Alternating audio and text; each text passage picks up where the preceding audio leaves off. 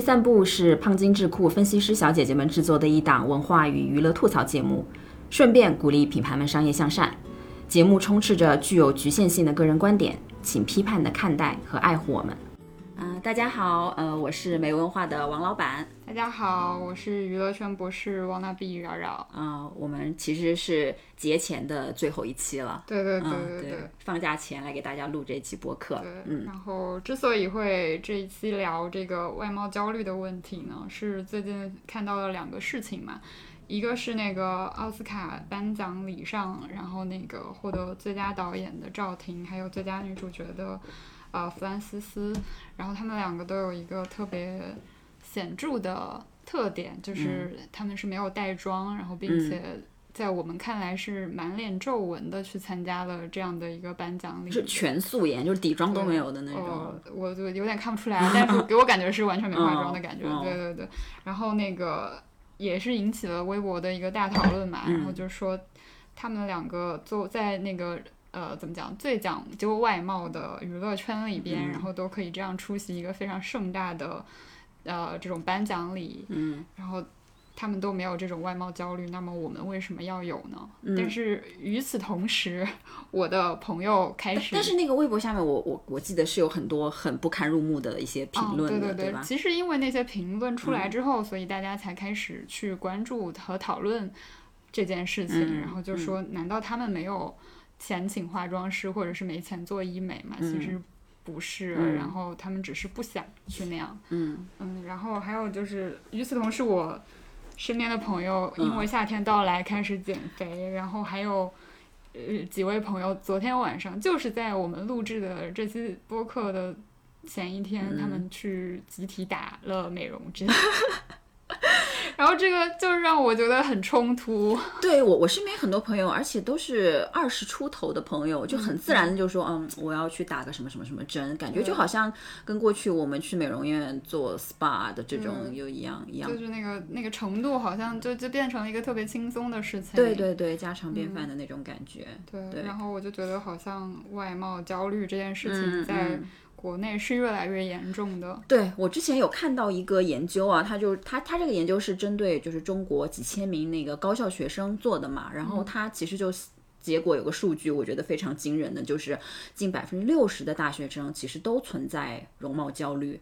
而且还有其他一个研究，它是一个全球的研究，就对比中国跟其他国家，中国女性也是世界上最害怕衰老的群体之一，大概是有超过六成的中国女性，她们是认为啊、年轻或者说是看起来年轻是衡量女性美貌的这个重要的标志。然后这个数字在其他国家其实相对很低的，比如说瑞典，它只有百分之十五的女性是这么认为的，然后美国百分之二十八，日本是百分之三十八，这样就是已经非常高的一个比例。我们这个为什么这么高？好不容易啊，我觉得中国女性。对对对然后其实我我之前就也是搜一个嗯底妆的一个产品，然后我就去了某生活方式分享平台，然后它不是有那个智能算法嘛，就是你搜了什么，然后它会推荐很多类似的东西，然后呢我就忍不住就点进去看，然后就是就发现就是我自己都有点容貌焦虑了，你会发现上面的女孩儿，然后就都特别美，特别特别的精致，然后身材都特别特别好。然后我之前有看那个豆瓣上有一个有一个呃网友，他自己也是，他说他自己大概身高一百六十几公分，然后体重就正常五六十几五六十公斤，然后平时出去从来不觉得自己胖或者超重。但是他看完了这个某生活方式平台上面的很多分享之后，他就有点抑郁。他说他每次刷这个刷完这个这个这个网站，他就有一种想要自焚的感觉。他说很焦虑，为什么自己这么胖？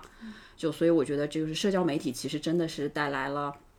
挺多的这样子的怎么说 peer pressure，嗯嗯嗯，这样子的一个一个焦虑，嗯就是不光是社交媒体吧，我我因为要聊这个话题，我就重新去想了一下自己从小到大的这些经历嘛，然后我觉得我好像最严重的会关于自己外貌焦虑的那个时期，应该是在念初中和高中的时候。啊，我也是，就是好像特别的自卑。对，对我看过一个研究，就是真的就是他他有问，就是什么时候是容貌焦虑最最严重的时候，其实就是青春期，初中跟高中的时候。对对对，然后我那个时候被我的好朋友起过一个外号叫大饼，他 现在也这么叫我的。所以他现在还是你朋友吗？是还是我朋友，因为他其实除了这个外号之外，人还是很好，其他还是很好。对，然后，然后那个是我第一次意识到了，原来我的脸是很大很平的，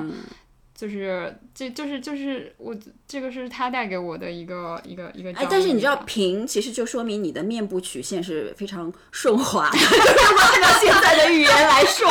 就不不崎岖，你知道吗？没关系，你不用安慰我，就是我 我我接我随便说说随便说说，对对对，我很爱我自己，就是还好了。然后然后就是有一次那个。呃，大学毕业第一年工作之后攒了点钱，然后我就去日本旅行，那个是自由行，然后选了最长的那个时间十四天。然后一开始我觉得我自己没什么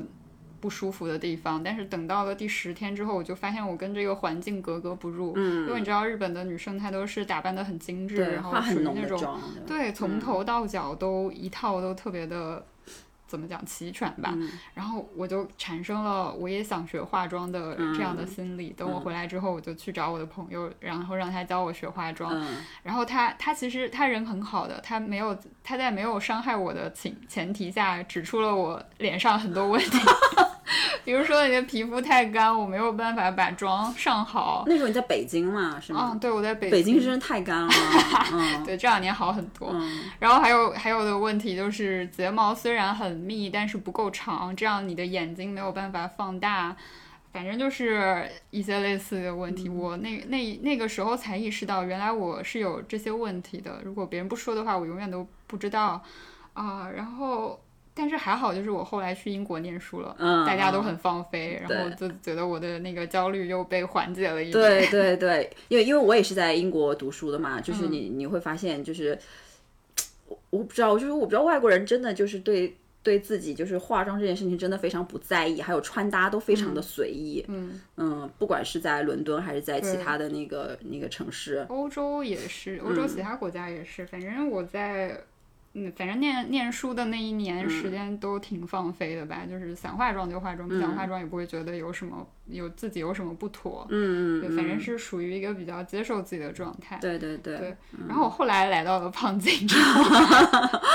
本来一开始还会化妆上班，后来发现大家好像完全没有这个方面的压力，之后然后就放飞了。对。不是不是，我作为作为老板，我听到你这个描述，我真的有点五味杂陈啊，到底什么意思啊？没有，就是还是我也是个很 professional。很专业的公司，就在在在要见客户啊，或者是要出去出出去做什么活动之类的，还是会保持应该有的一个整洁程度和美貌程度。对 对对，不是应该说我们公司，因为我们公司基本上百分之九十九都是女性，但是我们好像我们公司没有雌竞，就雌性竞争的这个氛围。对，我们很多女新来的女同事，后后面来的嘛，一开始也是。跟我的状态一样，可能就是打扮的很漂亮，每天都要想着怎么化妆什么的，然后慢慢的就开始放松，就是把更多的精力用在提升自己的专业技能上，是吗？对对对对对对，因为确实是要花很多时间去。打扮和想怎么打扮的，这个这个其实是对精力的一个耗费吧，我觉得。对你刚才讲了一个提醒我一件事儿，就是好像我们对自己的一些不满意啊，或者说一些一些挑剔的地方，很多时候其实是来自他人的反馈。对，就是我我我印象很深刻的就是有一次我跟也是跟我很好的朋友一起吃饭，然后就是你知道好朋友之间就是聊天就是哈哈大笑，然后表情乱五官乱飞的那种，然后他就跟我说，他说他说王晶，我觉得你。那个，嗯，有一些笑的时候，大笑的时候皱眉有一些抬头纹，我觉得你可以建议建议你去打一下什么什么什么针。但在这个之前，我是完全没有意识到有这个这个，我看不到，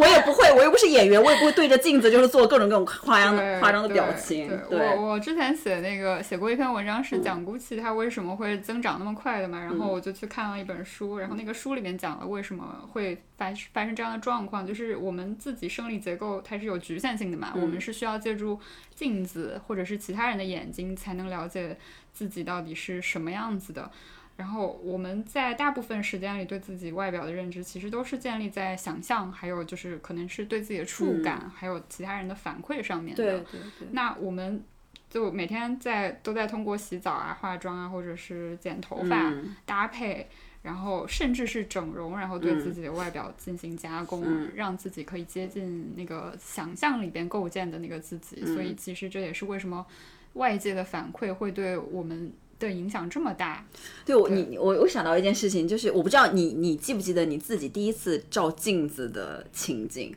不记得，我印象非常深刻，就是我忘记是几岁，可能四五岁吧。然后就在那之前，可能我对自己长什么样是有一个想象的，包括可能通过我看的动画片里面的人物是什么样子的。然后当我第一次意识到镜子这件事情，并且知道镜子里的那个人是我的时候。我当时就是就是内心的 OS，我现在记得非常清楚。他说：“哇哦，我长这样啊！” 就没有好或者不好，但就是突然有个认知，就意识到哦，原来我是长这样的，只是跟我 跟我想象非常不一样。对对，跟自己的想象很不一样。我现在也觉得我有这个困扰，我好像想象里面是那个样子。你这个困扰也持续的太久了吧？我那个是三四岁、四五岁的时候，你怎么活了这么久还还在这个想象当中？就是。我也不知道为什么，可能我不太爱照镜子，或者是因为我近视，然后照镜子的时候，通常洗洗完澡之后照一下，然后看那挺好，就一直在去想象当中好了，就是对，啊我就是主观主义者，就是我们唯心，我们走唯心主义，可以可以可以可以可以，嗯，就是还是很唯心的。对，但是我我后来意识到一件事情，就是就比如说，不管是雀斑啊，或者说你眼睛大眼睛小，睫毛长睫毛短，或者脸大脸小，就是。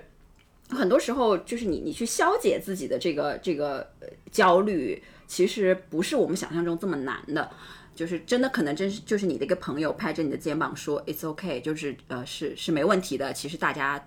我也是这样子的，其实就很容易就是把你这个焦虑打消掉。我自己的一个经验是，就我以前高中我高高中是学霸嘛，就是一直非常非常努力的学习，然后就是。嗯，当时因为你一直坐着做做数学题或者怎么，就是你的就是我的臀部就会稍微变得有点胖。然后呢，结果进到大学之后呢，因为我就是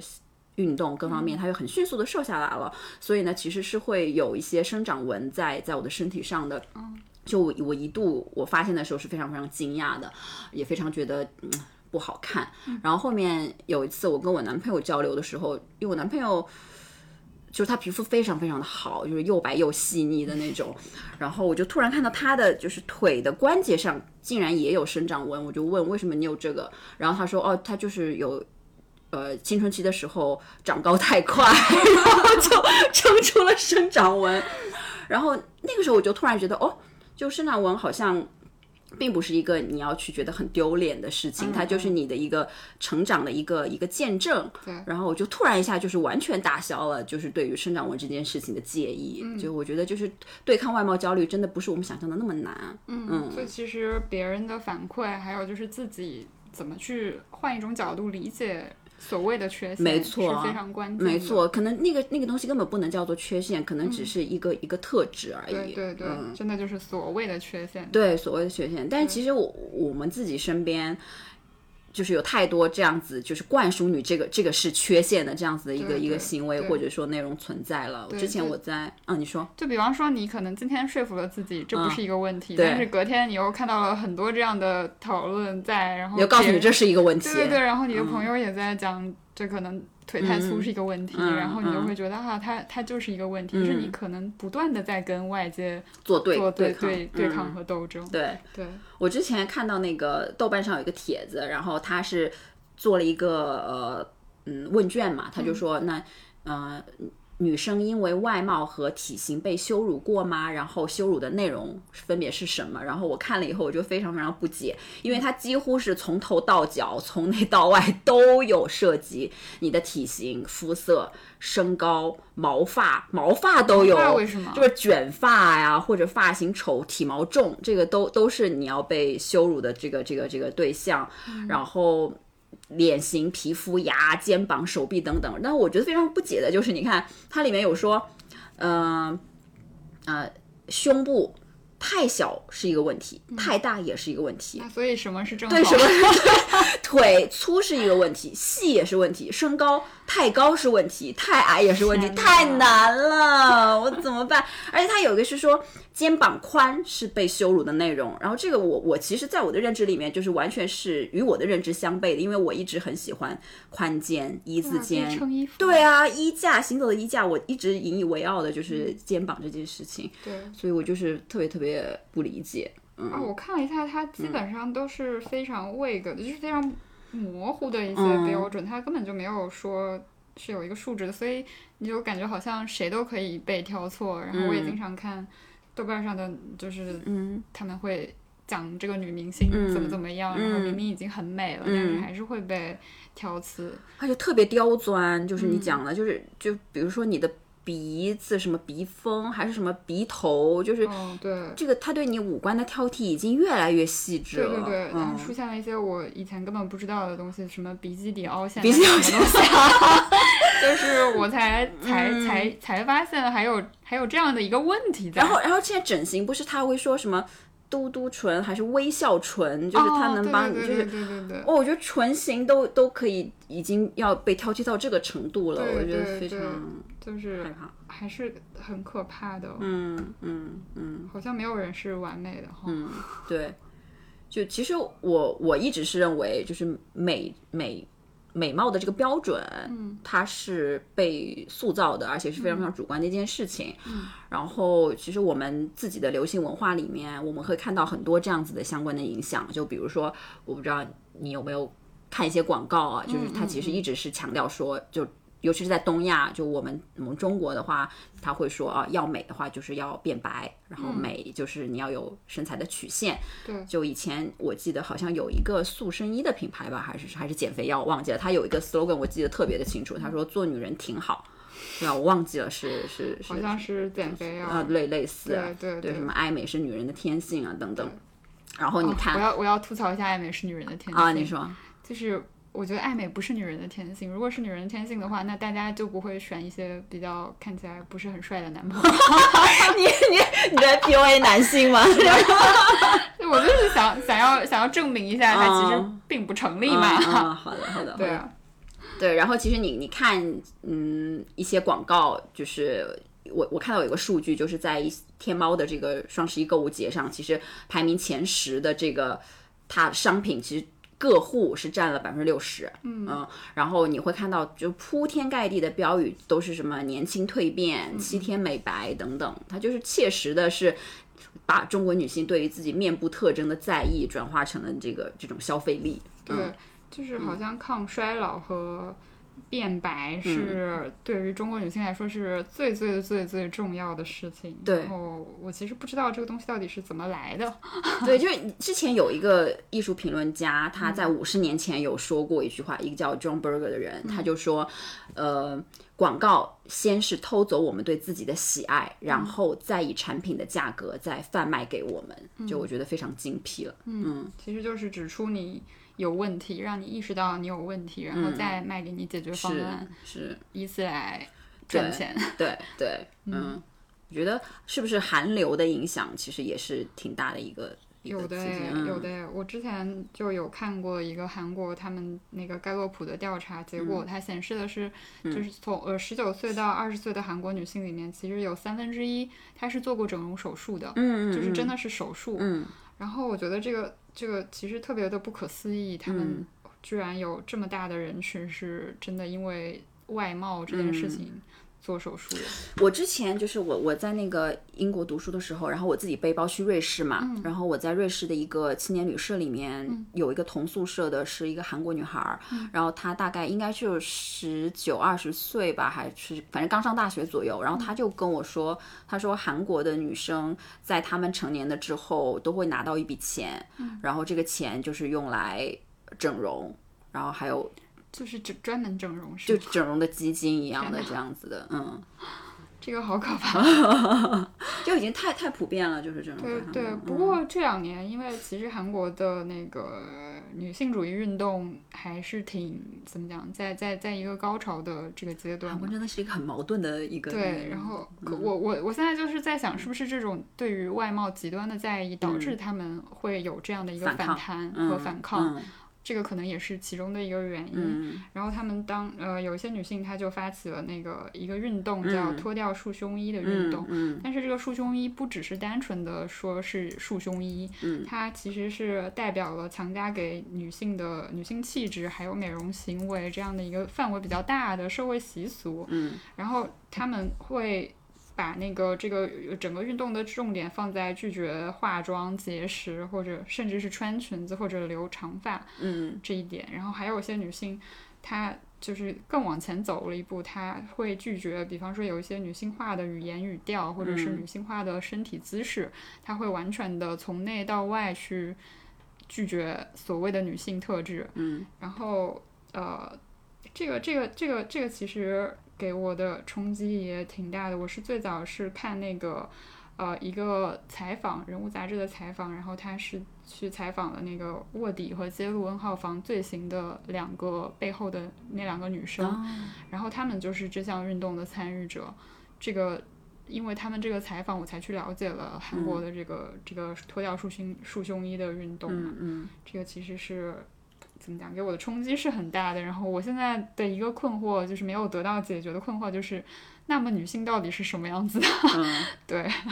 那他这个运动发起之后，有对比如说一嗯些商业的行为，或者说他们的女性的行为产生一些什么真实质的影响吗们？嗯参参与这个运动的很多女性，她们都把自己的化妆品丢掉或者是毁掉、烧掉。然后还有就是现在也有一些品牌。就是专门为这些女性去服务的，就是服装品牌，它可能不不再强调特别强调女性特质了。嗯，然后还有一个，嗯，还有一个模特嘛，然后这个女生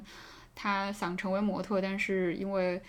自己的体型可能是不太符合所谓的模特的标准的，然后她给自己起了自己这类模特起了一个名字叫呃 natural model，就是她是更接近。我们理解的自然的状态和正常的状态的，就是没有过瘦也没有过肥，嗯。然后他在以这个呃类型的模特在在活动吧，对，嗯嗯，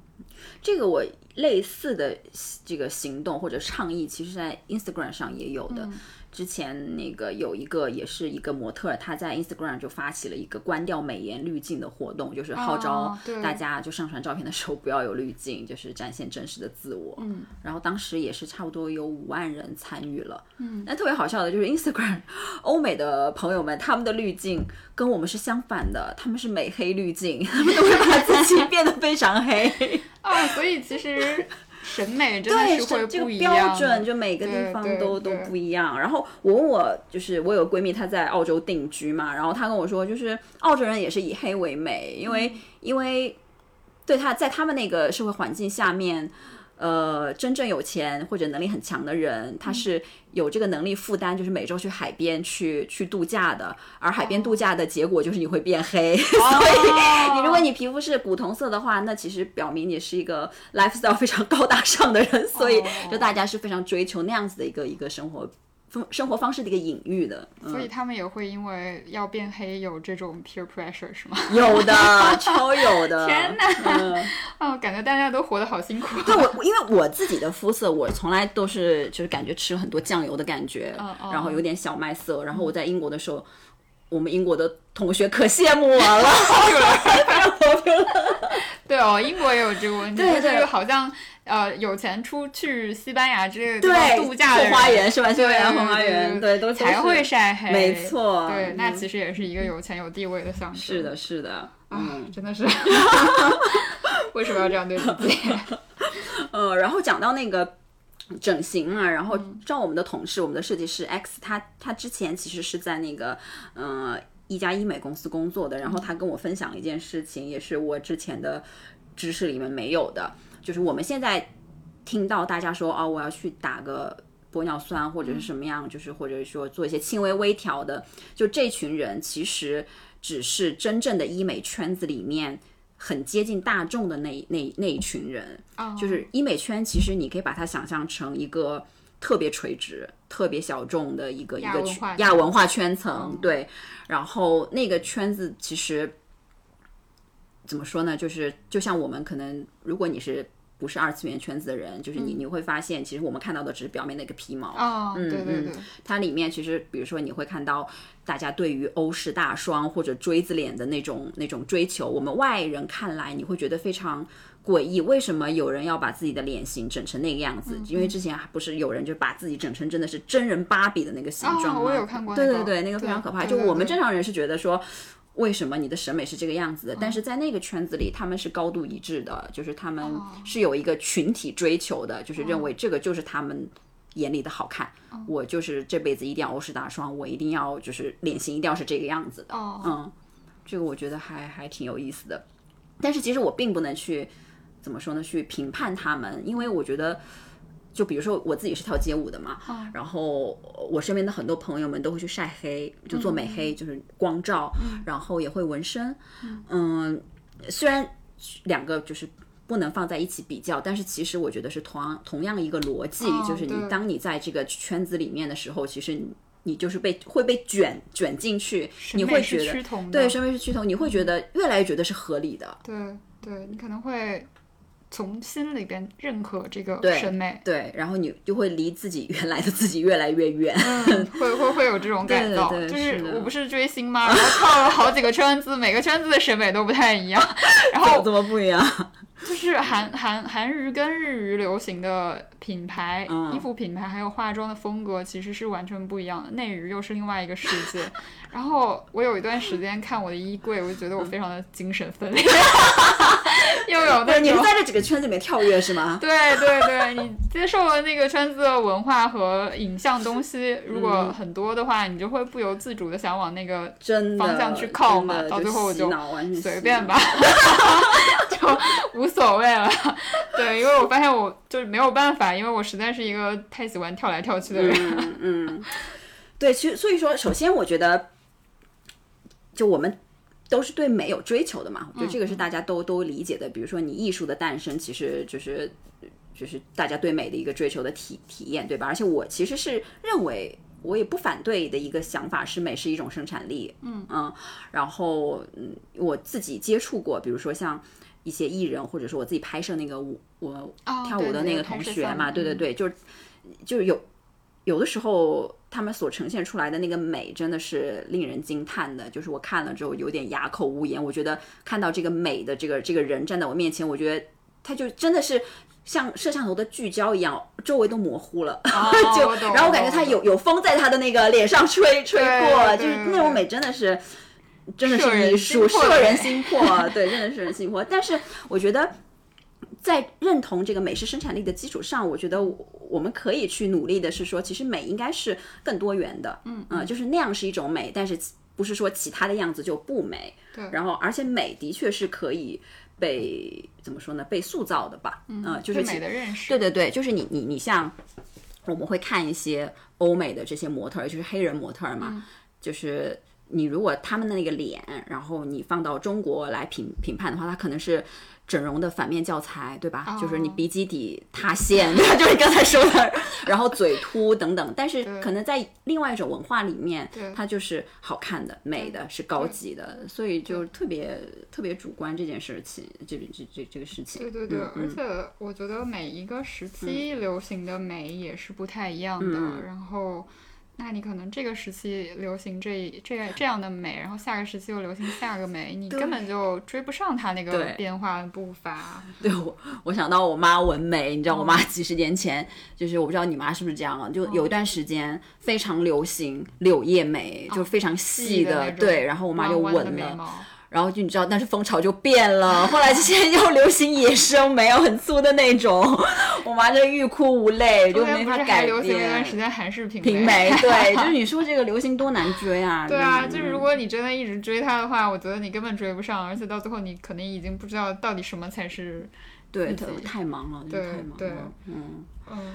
然后，然后对关于关于美的这个，我之前就是易普索，他其实做过一个关于就是全球。各地的人们对于美的这个态度的调查报告。我觉得这个报告非常非常有意思。然后他首先他问了一个问题是什么呢？他说他说就是世界各地的男性对于女性美的这个理解，然后外形的这个重要程度，然后他分什么皮肤、五官、你的体重、身形、发型、青春、性感等等。嗯，然后除此之外呢，然后除去外形呢，世界各地对于女性美的理解就是内在又有什么？比如说善良、自信、自尊、幽默、聪慧、坚强、事业成功、财富等等。然后我非常惊讶的发现，就是中国人对于女性的这个美的重要程度，几乎所有的都是重要的，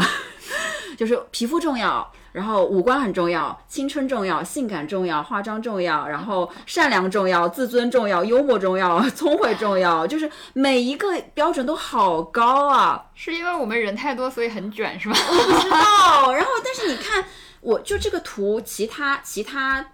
比如说外形里面，很多国家都是非常非常淡的，然后仅次于中国，就是比例稍高的是韩国和沙特阿拉伯。美国、英国、日本、瑞典、南非，就是完全就是觉得这些外貌是不重要的。对，然后特别有意思的就是，呃，瑞典，瑞典不光外貌不重要，内在也不重要。他们到底什么是重要的？我觉得就可能不太榨制别人，不太榨制别人，就是哦我就是喜欢我喜欢的就行了，这些评判什么的都是都是不重要的。反正看完之后，我就觉得中国女性好辛苦。感觉瑞典对精神健康很好哎。对对，不就北欧的确是好像幸福程度是很高的一个、一个国家。哦对嗯，对对对，确实。嗯我还有还有一个例子，嗯就是我之前看过一档美国的超模选秀节目，然后里面有一个模特儿，其实她是有那个白癜风的，就是她其实是。呃，因为免疫系统功能失常，就导致她的那个黑色素的细胞其实是会有些问题，所以她身体其实是一块白一块黑，就有点像呃奶牛，因为她她小时候曾经就是被人嘲笑，就是她奶牛，但是呢，后来呃，她就成为了一名超级模特儿，当然也是因为当时在 T 台就是高阶时尚界，他们也是面临着一个。呃，批评就是说你们选取的这个模特儿的美都太单一了，所以他们迫于这种压力，其实他们有大码模特儿，还有皮肤就是各种状况的这个这个标准就开始有点更多元化了。然后在这个趋势之下，然后这个女孩儿就成为了一个非常知名的模特儿。然后我觉得。不管他出于什么原因，他商业的一些原因要推也好，他他能够走向人群，然后自信的面对自己的这个皮肤，我觉得这个其实是件很好的事情。对对，嗯，他自己也说，他说我之所以能够走到今天，是因为我接受自己的本来面目，我爱自己，所以机会才会降临。我觉得，嗯，这个就是一个很典型的，就是美，它真的是一种可以被塑造的，嗯。嗯，它其实就是你的个人特质。对，如果所有的人都在告诉你说这个就是美的，你皮肤上有斑点也是美的，你有雀斑也是美的，你的眼睛是小小的也是美的，其实你就会真的是去接受自己。但如果大家一直跟你说我的皮肤就是要光洁白皙，然后我就是一定要像铜铃大的这个欧式大双眼睛，然后其实你真的是会被影响，你是会感到这种焦虑的。嗯嗯所以有时候我真的是觉得政治正确是一件很好的事情，我们每个人都应该做一个政治正确的人。嗯 就是我有的时候也会在想，我们是不是对美貌之外的价值关注太少了，或者是对嗯美它可以带来的东西太过笃信。然后我我自己是觉得，如果去过度关注外表的话，可能会带来一些损失的，就是你的时间、精力、金钱嗯。花在改变自己外表的这些东西上的嗯。资源，其实带来的美貌它会随着时间流失的。但嗯是如果你将这些资源投到，比方说学习，或者是提升一项技能，嗯。然后或者是你想着怎么去赚钱，这些东西其实它是跟时间的流逝没有没有任何关系的，嗯不会因为时间过去了你就丧失了这个技能，或者是你就忘记了自己学到的那个知识。其实这些嗯。东西它它的稳定性是我自己觉得是更强的。嗯。如果从这个投资回报的角度来看的意思。我之前也也因为这个话题跟跟我们的一个同事去、去讨论过，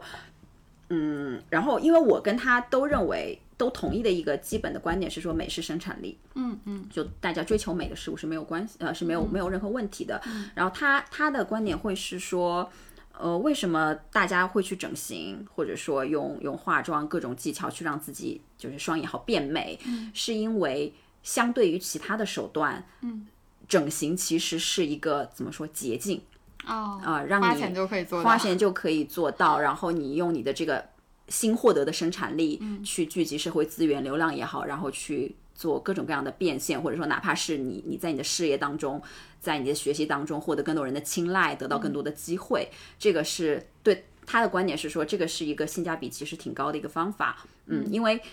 你你如果比如说你你成为一个流量的网红，嗯嗯，你不可能说我再读个十十年书，把自己变成一个幽默有趣的人，然后再来以哦这个来获得流量。那这个相对于整形是一个就投入产出太太太太漫长的一个事情了。了那其实像这这样比较的话，好像整形是一个更快捷的方式，所以才会出现我们说的为什么现在有这么多。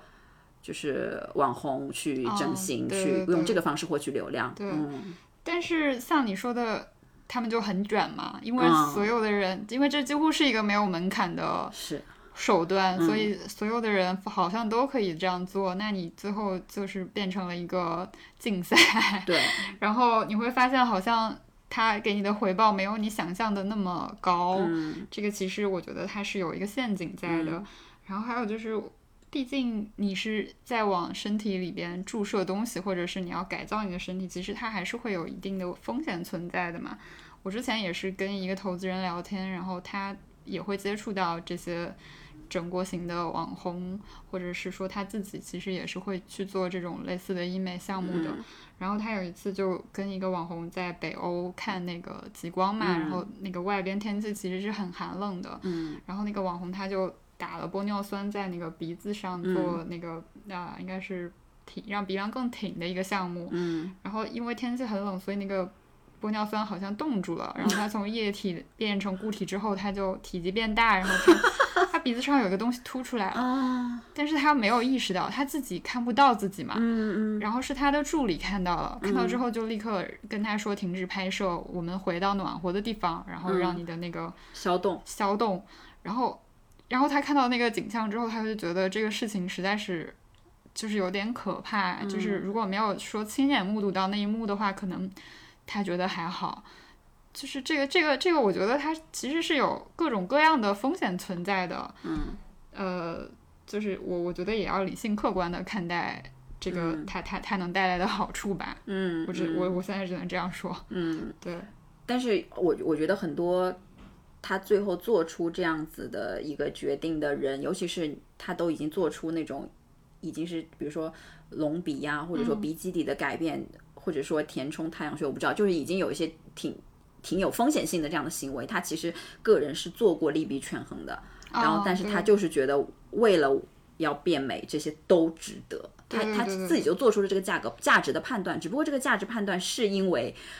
太太多的外貌焦虑下做出的这样的价值对对判断。对，就嗯，就是我是做一些风险提示吧，就是因为他没有跟我说这件事情之前，我是完全不知道的。嗯而且他跟我说他打了肉毒杆菌之后，就是因为脸上的肌肉很多，然后他就嗯发现自己没有办法，然后然后那个肌肉之间的配合又是很精密的，嗯他改变了一个走向之后，他就没有办法控制自己的表情嗯。了，笑笑起来就是很难笑起来，然后他就觉得失去了对自己控制，嗯。这个是他停止去注射这种针剂的一个原因。但是嗯。就像你说的，其实很多人在做出这种决定之前，他其实已经衡量过那个风险和利弊了，然后他认为这个风险是他可以接受的，那他就去接受。嗯。就其实就是一个非常简单的道理。对对对对，嗯。然后，嗯，我觉得我之所以想去做这期节目，是因为我身边包括我自己，其实有也也在一直在对抗外貌焦虑嘛。嗯然后我觉得应该也有很多的我们的听众朋友也嗯想要去对抗这种焦虑，嗯所以我也总结了一些怎么说可以带来力量的，对对对吧？就这你有你不是孤单的，就是有这个世界上有一个群体，他们一直就是在在对抗外貌焦虑对。以下是鸡汤时间，希望可以让你们缓解一下、呃不是毒鸡汤，是鲜美的鸡汤。对对对，嗯。是鲜美的鸡汤。嗯。呃，就是就是我我会看到一些嗯对抗外貌焦虑的方法吧，嗯。一个就是呃最近也比较在讨论之上的，然后就是我们在开头也讲过的嗯赵婷和弗朗西斯他们到底是怎么去对抗外貌焦虑的。就是弗朗西斯他自己其实，在那个好莱坞这个环境里面，也是会有这种因为自己长得不够好看，然后然后错失剧本的这样的事情发啊，生。插播一下，弗朗西斯就是那个赵婷的那部电影的女主角，也是非常非常优秀的一位好莱坞的女演员。对对对，嗯然后，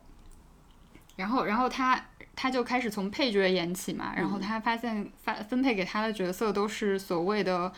就是不是仙女或者是美女的那类角色，都是非常普通的普通人和平凡人。然后他就决定，那好，我就要把这些平凡的人演好。嗯，然后那要演好他们的话，他他的戏就必须精。然后他发现他演的这些角色呢，首先必须是人，然后才是女人，然后才是好女人或者是坏女人。所以他就是从理解一个人的角度去理解她的角色，然后也就是因为这样的这样的这样的。特质吧，然后她其实，在她的同辈女演员里面是走出了一条属于自己的路的。那这个其实就是你刚才说的，我把精力不是花在我双引号变美，而是去精进我的业务的这个能对对对，然后你看，把嗯她业务能力确实受到认可，是拿了三次奥斯卡最佳女演员，嗯这个是非常了不起的一个嗯成绩。之前那个什么广告牌，对对对也是他也是他。嗯呃，但是但是在在这个所有的前提，就是他他首先是他自己，他其实是一个活出了自我的人，嗯，然后他成为了最佳女主角，他也不是说要迎合那个呃所谓的。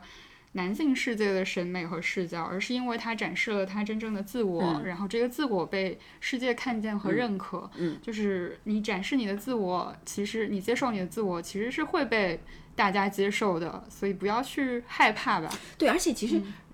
如果我们认为，我我我非常坚定的认为审美是是是被塑造和主观的这样的一种，那其实男性对于女性的判断，就他们应该喜欢什么样的女孩，我觉得其实这个也是一种被塑造的。哦，我因为懂。对这个社会在告诉你说，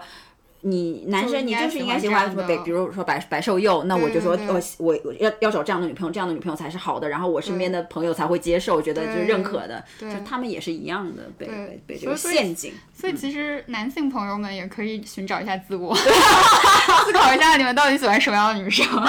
不要被其他就 peer pressure 到。对对对，对，嗯然后另外一种其实也是要要要要从心底里边接受自己，哪怕你一开始可能不太认可自己，觉得自己是有缺陷的。然后这个这个我是从那个梁玉的身上看到的，他自己在微博里边做了一个分享嘛，就是他年初的时候去那个贫困小学去。呃，跟当地的一些小女孩儿去接触，然后他们有一个环节就是想要夸夸夸夸彼此，嗯然后就是他们的那个初衷是希望这些女孩可以夸赞自己的身体，然后让这些女孩爱自己。但其实她在那个微博里面讲说，她一直是有非常严重的外貌焦虑的。然后，而且那天因为他们要去那个贫困小学，所以那个呃活动的主办的要求就是大家不要化妆，然后也不要打扮的特别漂亮，不然的话会太有那个距离感。所以他那天其实是在一个非常不安的状态下前往那个小学和那个活动的。然后他他就在这样的情况下，他逼迫自己 必须要做出榜样，然后就夸自己，夸自己的呃屁股很美丽，然后夸自己的眼睛很美丽。然后他他其实，在没有底气的讲完这一切之后，看到了那个台下的小女孩，就是感觉他们也受到了鼓舞，然后开始夸自己和夸自己身边的那个其他的朋友，并且因此而感到由衷的高兴和。怎么讲？去赞美他那个梁玉本人的时候，他在那一刻就感觉到了自己的价值，然后他他看到了接受自己可以给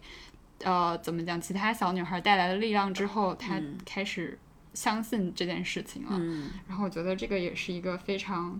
好的去破除身材焦虑或者外貌焦虑的方法。就是你一开始可能还是会怀疑自己，觉得自己有缺陷，但如果你这样告诉自己、暗示自己的话，其实我觉得是有一定的作用的。嗯嗯嗯然后，然后还有就是我在豆瓣儿，然后又看到了一个小组叫，就简称叫土味儿小组嘛。嗯然后这个小组里边的成员其实，呃，他他他这个组长那个建立这个小组的初衷就是他在北京的时候，然后就觉得自己每天都要打扮的特别好才可以出门，但是他回到家乡之后发现，就是周围环境的大家都没有那么在意外表，然后他就开始变得非常的放松，然后开始穿一些就。呃，会会在北京的时候会被认为很土的衣服出门，嗯，然后然后他从这这件事中获得了快乐，于是他又建立了这个小组，鼓励大家可以通过这种啊比较幽默的方式去消解对于时尚这件事的恐慌和焦虑。嗯，然后我这个小组也是非常有意思，我差不多。感到焦虑的时候，我就会点开这个小组获取快乐，快乐，因为他们真的很有意思。嗯，然后，然后还有就是之前还看到了一个那个呃豆瓣成员，然后他把自己的 ID 改成自信警察，他发了个帖子，发了个帖子说那个今天我这个 Madam 就要逮捕所有不自信的那个豆瓣成员，然后如果你有这个问题的话，我劝你向我投案自首，然后并且交上一个五长长达五十字的自夸文。我才会把你释放掉。好想被他逮捕。对啊，我也想要逮捕，就是立刻会爱上他。我觉得有的时候这些女孩真的特别的可爱。是是。呃，然后我还注意到了有一件事情，就是好像女生在喜欢上一个人的时候，会特别的在意自己的外表，就是比平时要更在意。嗯。然后，然后我后来就觉得，其实，呃，我们当然是渴望被爱的，但是。应该渴望的是被对方当做一个人来爱，而不是说，呃，对方把你当做一个观赏的金丝雀或者是一个可爱的动物来爱。这个爱其实也是不持久，或者是我怀疑它是不是真的能被称为爱，因为永远会有比你更可爱、更漂亮的人。但是，而且而且，我觉得，我是认为真正爱你的人是不会让你感到外貌焦虑的。他他他他会让你。真的发自内心的自信，觉得自己特别特别棒。对，对，这个这个才是爱正确的一个表达，不然的话，我就是可以怀疑他 PUA 你。对，是啊，对。然后最后就是呃，因为前面有那个。这个韩国女女女女权团体他们讲的这个脱掉束身衣这件事情嘛，然后给我的一个比较大的启发就是，我们不要去给别人带束身衣，也就是说不要给别人制造外貌焦虑，但同时也要警惕，呃，别人制造给你的外貌焦虑，就是他虽然可能不是故意的，因为确实受到环境的一个大的影响，但是你应该有意识的去，呃，拒绝这种外貌焦虑对对对你。的影响，我觉得这个也是很重要的。嗯，然后，但我也要反思我自己做的一件事情？就是我发现我自己的关于外表的痛苦，然后是。因为男性凝视带来了之后，我就会想要去报复，PUA 男性是吧？我在这里要向两位 PUA 过的男性，对我 PUA 过两位男性，我要向他们道歉。他们会听我们的广播吗？希望他们听吧。对我，我觉得我这种不平衡的心态是有问题的。对，就是我不知道，我我其实。